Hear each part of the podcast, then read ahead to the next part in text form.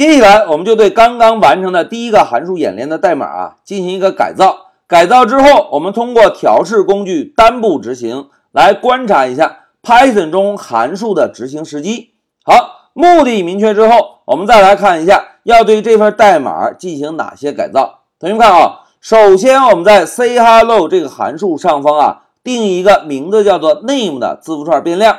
定义完成之后呢？我们再在 say hello 函数调用的上方以及下方各自使用 print 函数，把刚刚定义的字符串变量 name 打印一下。同学们看，要做的改造是不是非常非常小，对吧？只是定一个字符串变量，然后在函数的上方以及下方分别打印一下。好，目的明确之后，就让我们回到 Pycharm。同学们，老师啊，为了保证我们代码的完整性，特意呢又新建了一个。第一个函数改造的空白文件，那么我们就把刚刚演练的所有代码选中 Ctrl C，然后呢再切换到零四第一个函数改造 Ctrl V 粘贴进来。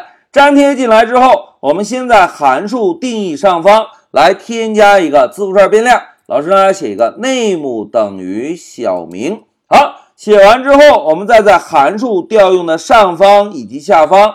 各自使用 print 函数，把 name 这个变量打印一下。现在老师啊，再在下面增加一个 name 变量的输出。好，现在代码改造完喽，我们先来执行一下，看看程序的运行效果。来，走，同学们看，现在控制台输出的是先输出了一个小明，然后把 say hello 函数中三个打招呼的代码输出了。输出完成之后。再在这个函数下方又输出了一个小明，对吧？这个是我们现在看到的程序执行效果。那现在老师啊，在第一行打一个断点，我们呢用调试工具来验证一下程序的执行顺序。现在老师点击调试，好，断点停在了第一行。现在老师呢用 F8 来单步执行。在执行过程中，同学们注意观察一下断点的变化。现在老师摁 F8，哎，大家看断点走到了第三行，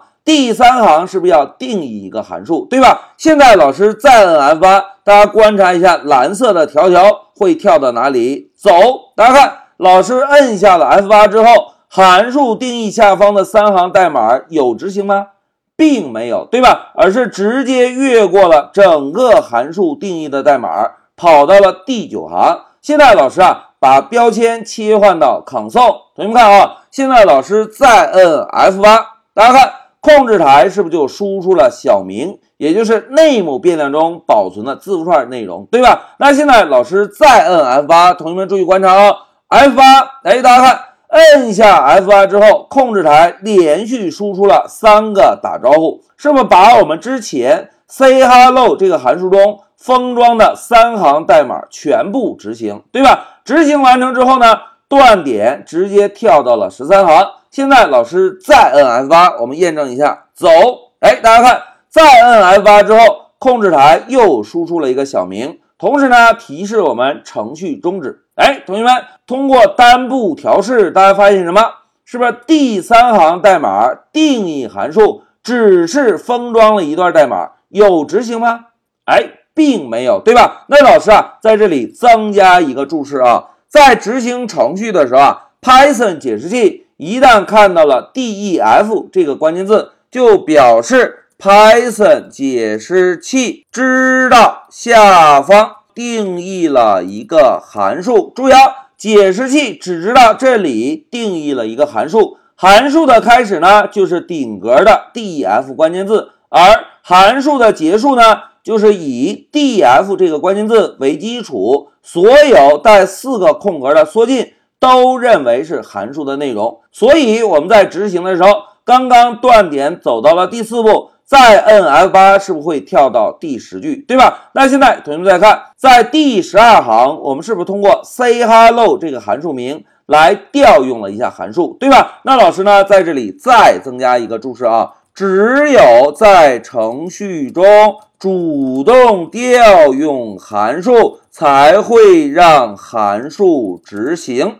哎。这个就是通过函数名来调用函数产生的一个效果。那现在老师啊，给大家在这份代码基础上画一个执行线路图。同学们注意观察一下啊，程序第一步执行是不是仍然是从上向下执行？执行到第一行代码结束之后，是不是应该执行第四行代码？当解释器解释到第四行代码之后，发现有一个 def 的关键字，就会认为下方所有带缩进的代码都是一个函数定义，也就是 Python 解释器知道哦，这一块代码只是定义了一个函数。现在还不需要执行，因此呢，程序就会继续向下执行，来到第十行。第十行是不是只是把上面的内幕变量做了一个输出，对吧？所以呢，第十行代码执行完成之后，我们可以在控制台看到一个小明的输出。那现在同学们看，程序继续向下执行，来到了第十三行。第十三行是不是要调用打招呼的函数，对吧？那怎么样调用呢？哎，关键时刻到了，大家看，当我们使用一个函数名来调用一个已经定义好的函数之后，那么 Python 解释器就会从第十三行直接跳转到第四行，也就是我们之前定义函数的位置，从第四行下方的第一个缩进开始。向下执行函数的代码，哎，把三个打招呼执行完成之后，函数的完整内容是不是就全部执行完成？执行完成之后呢，会从这一行代码再跳回到第十三行。注意啊，刚刚我们是不是在第十三行调用了一个函数？当整个函数执行完成之后，会直接返回到第十三行。然后呢，从之前调用函数的位置继续向下执行。所以呢，程序执行之后，我们看到输出结果就是小明三个打招呼，然后再是小明。哎，这个就是在 Python 中函数调用的执行时机。一句话讲，Python 解释器在发现 df 定义函数的时候，只是知道这里有一个函数，并不会执行。当在程序中发现有通过函数名来调用函数时，就会找到函数定义的代码，然后从下方第一个缩进位置开始向下顺序执行。执行完成之后呢，会返回到之前调用函数的位置。返回之后再继续执行调用函数下方的代码。这个就是 Python 中函数的定义以及调用的执行线索。讲到这里，老师先暂停一下视频。